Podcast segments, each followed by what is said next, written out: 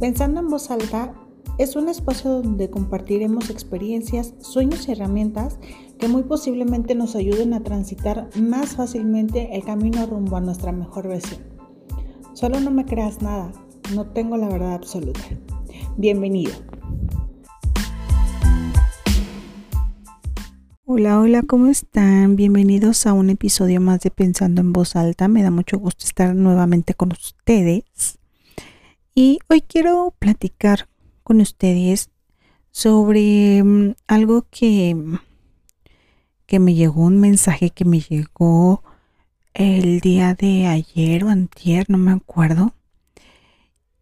Mm, pues resulta que estaba yo platicando con un par de personas y una de ellas me dice, soñé con muchos alacranes. O sea, pero eran muchísimos, muchísimos, muchísimos alacranes.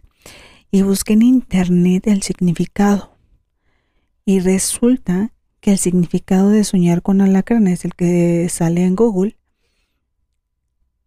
dice que una persona muy cercana a ti quiere hacerte daño. Entonces, esta persona me dice, una persona súper cercana a mí me quiere hacer daño, me quiere perjudicar. Y entonces ya se estaba haciendo como la historia de quién, quién tan cercano a mí me quiere hacer daño. O sea, ya nada, eh, observando, ¿no? Eh, tratando de adivinar quién le, quién, quién lo quería matar casi, porque eh, algo también habla como del tema de la muerte y así. Entonces, ¿quién me quiere hacer daño? ¿Alguien me quiere perjudicar? Y pues ya, ¿no? Se estaba haciendo como historias en la cabeza. Y entonces yo le dije, como también estaba como relacionado con, con la muerte y la transformación, yo le dije, ¿y qué hay de ti?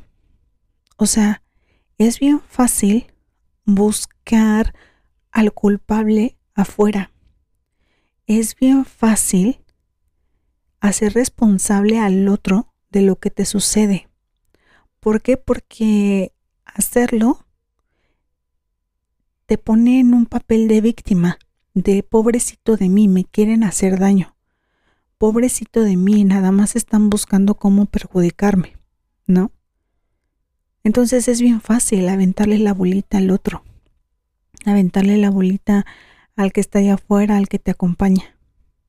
Pero ¿qué hay de ti? ¿Por qué no piensas en que el que se está perjudicando eres tú? A lo mejor tienes hábitos que, que no son nada saludables para ti. De esa manera te estás perjudicando de esa manera estás haciendo tu vida cada día peor, cada día menos sana, y de esa manera te estás prácticamente matando. Pero es bien fácil echarle la culpa a alguien más. Es más fácil hacer eso a hacerme responsable de mi vida. Entonces le dije, ¿por qué no te, no, no te echas un clavado? A ver qué estás haciendo tú para perjudicarte a ti mismo. ¿No?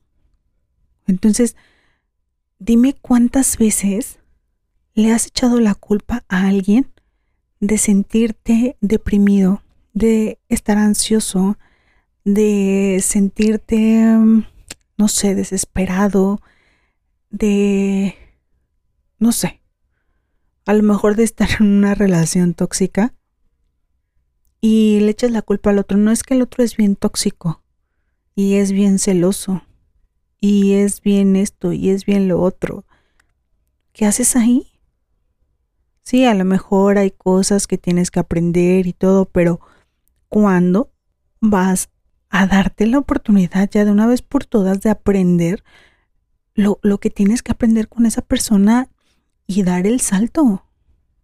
¿Cuánto tiempo más quieres vivir en una, en una relación tóxica o cuántas, cuánto tiempo más quieres, quieres vivir tu vida de manera que estás pensando que los demás te quieren hacer daño.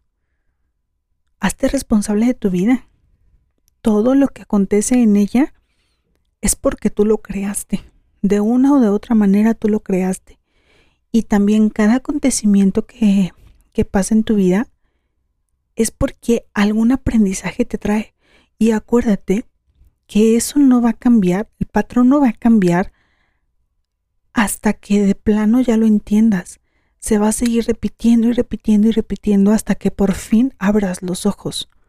¿Por qué crees que hay, hay personas que, mm, que dicen, no, es que yo siempre elijo hombres o mujeres tóxicos? Pues sí, o sea, si te das cuenta, hay un común denominador. Y ese común denominador eres tú. Entonces, pues es momento de ir hacia adentro a ver qué está pasando. A ver qué está pasando y hacerte responsable de lo que está sucediendo. No es no no te digo que es fácil. Y aparte no te digo que no duele, porque duele.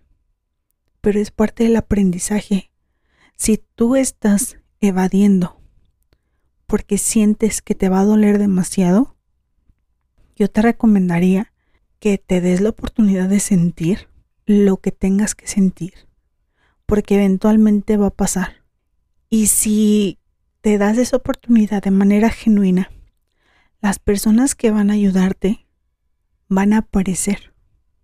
No vas a estar solo, no vas a estar sola. No tienes por qué trascender eso sola. La ayuda llega, pero todo también está en querer, en querer tomar responsabilidad de tu vida. Es un momento para parar, para mirar a tu interior. Hay veces que ya, o sea, ya es muchísimo tiempo el que hemos querido evadir y llega el momento en el que ya de plano estás obligado a mirar hacia, adentro porque ya pasó algún, algún acontecimiento a lo mejor hasta catastrófico y eso te está diciendo que es momento de, mirar hacia adentro, es momento de sentir, es momento de escuchar tu corazón, es momento de escuchar a tu intuición, es momento de aceptar y de comprender tu dolor. A lo mejor lo único que quieres es pues salir corriendo hacia cualquier lugar porque piensas que, que no hay salida, pero todas las respuestas a todas tus preguntas están dentro de ti. Entonces es momento de parar por un, por un segundo, es momento de parar tu mente y es momento de conectar contigo para hacer todas esas preguntas a tu yo superior? Esas preguntas a las que no le, no le has encontrado respuesta. Es momento de parar para que, la, para que se las hagas a él y él te las pueda contestar desde, desde el amor. Entonces, es momento de ser sincero contigo. Es momento de reconectar contigo es momento de hacerte responsable de tu vida y es momento de dejar de buscar afuera lo que hay dentro de ti. Entonces, este episodio iba a ser muy cortito y la invitación es esa, a interiorizar, a ser consciente de que la salida es hacia adentro. Y pues ya, eso era lo que les quería compartir el día de hoy. Fue muy chiquito, muy cortito, pero espero que sea de gran utilidad para ustedes. Les mando un abrazo y nos vemos la próxima. Bye bye.